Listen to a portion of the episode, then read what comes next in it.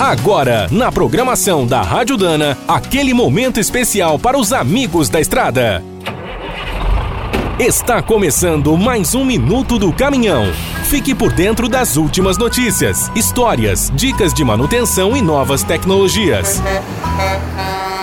Faz muito tempo que uma grande parte dos brasileiros sofre com os baixos salários, os combustíveis caros e o excesso de pedágios. Muitos já reclamaram, mas pouco adiantou. Agora, os caminhoneiros começaram a mudar essa história, como é uma tradição na categoria. Em 1934, os norte-americanos ainda sofriam os efeitos da grave crise de 29. Os caminhoneiros de Minneapolis resolveram dar um basta. Organizaram uma greve que durou de maio a agosto. Aconteceu de tudo, mas ao final foi um marco na história dos Estados Unidos.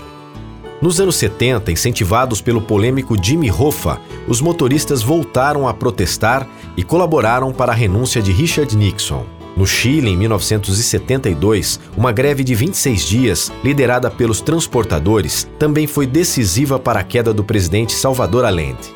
Em 1996 e 97, a força dos caminhoneiros voltou a ser notícia.